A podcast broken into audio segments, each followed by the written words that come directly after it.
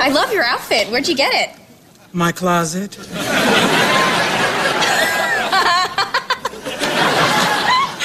so funny. I bet you get that a lot, right? No. No.